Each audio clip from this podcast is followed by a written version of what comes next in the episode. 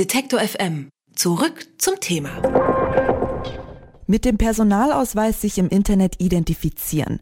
Das machen nur die wenigsten, ergab jetzt eine Umfrage des Marktforschungsunternehmens GfK. Und das, obwohl es den elektronischen Chip im Personalausweis bereits seit fünf Jahren gibt und jeder dritte Bundesbürger so einen neuen Ausweis auch besitzt liegt das am mangelnden Angebot der Online-Funktion. Bisher bieten sie 55 kommerzielle Unternehmen und knapp über 100 Behörden an. Und als das Must-Have wird der elektronische Ausweis im Bürgeramt auch nicht gerade beworben. Was ist denn da los? Das frage ich Axel Kossel. Er ist Journalist beim CT-Magazin und beschäftigt sich schon seit längerem mit dem neuen Personalausweis. Guten Tag, Herr Kossel. Guten Tag. Woran liegt es denn, dass die Online-Funktion des elektronischen Personalausweises so wenig genutzt wird? Im Prinzip sind es zwei Hürden, die man hat. Das eine ist natürlich erstmal das Angebot muss da sein. Ich muss überhaupt einen Bedarf haben, den neuen Personalausweis einzusetzen. Und hier haben wir halt das Problem, dass von der Region abhängig sehr unterschiedliche Angebote beispielsweise von Behörden gemacht werden. Also in vielen Regionen kann ich eigentlich fast gar nichts machen mit dem neuen Personalausweis, mit der EID-Funktion. In anderen Gegenden, in Städten, Bundesländern klappt das recht gut. Also das ist schon mal so dieses, diese ungleichmäßige Verteilung der Angebote.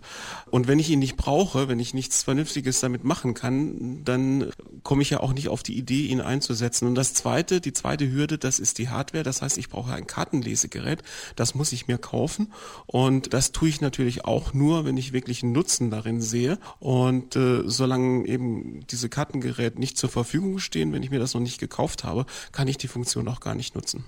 Aber warum bieten denn jetzt besonders eben Unternehmen so wenig diese Online-Funktion an? Es ist nicht ganz einfach, diese Online-Funktion ja zu integrieren in das eigene Angebot. Man muss einen Antrag stellen. Es muss erstmal die Anwendung muss genehmigt werden. Ich muss darstellen, dass ich nicht zu viel Daten erfasse. Ich muss begründen, warum muss ich die EID-Funktion verwenden. Dann bekomme ich quasi erst eine Zulassung, sie zu integrieren, zu implementieren. Und dann muss das Ganze noch in die bestehende Plattform eingebunden werden. Das kostet Geld. Das ist alles insgesamt auch nicht ganz billig. Der Anbieter überlegt sich natürlich wieder auf der anderen Seite, wenn nur fünf Prozent der Leute momentan diese Funktion nutzen, lohnt es sich für mich überhaupt, das anzubieten? Wir reden jetzt hier über Deutschland, aber wie sieht es denn in anderen Ländern aus? Werden dort elektronische Ausweise genutzt? Es gibt Länder, wo elektronische Ausweise schon sehr viel länger im Einsatz sind und auch äh, sehr viel genutzt werden. In Asien gibt es da beispielsweise auch einige Projekte. Das Problem ist, hierzulande hat man sich anfangs auch mehr versprochen, aber die Akzeptanz ist halt doch sehr gering geblieben. Eben dieses Henne-Ei-Problem. Einerseits die Anbieter bieten sehr zögerlich Dienste an, andererseits die Leute nutzen eben den Ausweis nicht, weil sie nicht wissen, wofür. Und das hat man anderswo besser gelöst. Wir haben hier vielleicht auch ein Problem einfach mit der Struktur, dass man beispielsweise in Bayern mehr mit dem neuen Personalausweis anfangen kann als beispielsweise in Niedersachsen. Das ist einfach lästig und hier fehlt auch ein bisschen so eine Einheitlichkeit. Da hätte man vielleicht wirklich bundesweit bestimmte Dinge mit einem Schlag umstellen sollen. Und was ich halt nicht verstehe, ist, dass jetzt nach fast fünf Jahren da immer noch sich so wenig getan hat. Aber woher kommt denn diese Angst? Ist es einfach so die Angst vor etwas Neuem oder ist es vielleicht tatsächlich so, dass man denkt, oh je, was passiert dann eigentlich wieder mit meinen Daten? Es ist sicherlich auch eine gewisse Vorsicht da.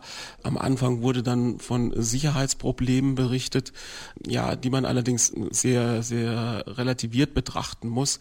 Die treten nur auf, wenn man das billigste Lesegerät gekauft hat.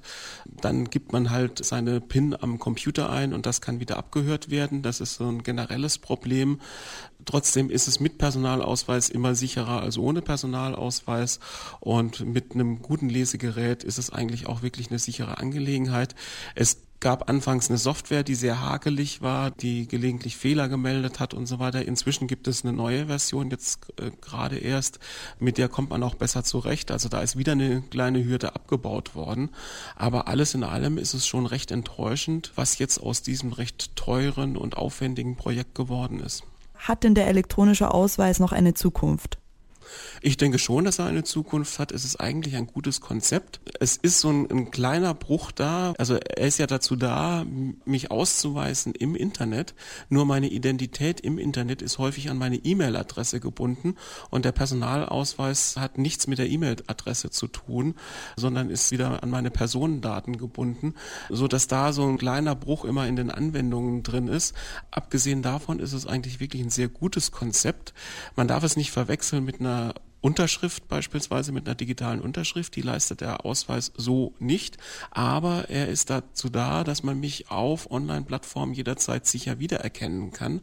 Und das ist eigentlich eine Funktion, die wir dringend brauchen, wo wir teilweise auch andere Funktionen inzwischen gebastelt haben. Mit das Handy wird benutzt, da wird eine SMS geschickt oder man erzeugt nochmal eine Geheimzahl. All das würde mit dem Personalausweis eigentlich ganz elegant zu lösen sein. Nur es fehlen halt immer noch die Anwendungen.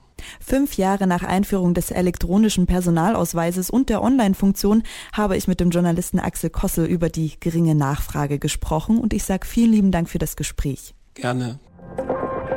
Alle Beiträge, Reportagen und Interviews können Sie jederzeit nachhören im Netz auf detektor.fm.